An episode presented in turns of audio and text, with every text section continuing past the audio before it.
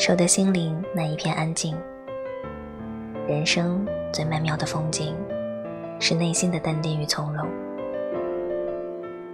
九十一岁的叶嘉莹女士曾表示，她喜欢多些安静的时间，多读些好书，多些静思，多些与先知的深交。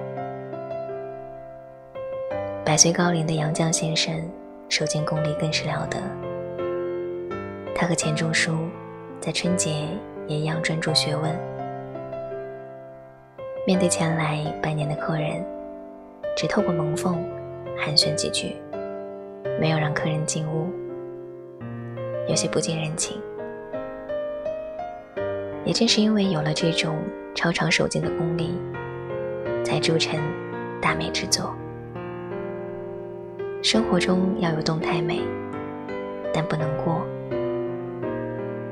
声嘶力竭的吼叫，酒桌上的推杯换盏，资讯的有量无质，这都属于厚动薄静，不具有持久的生命力。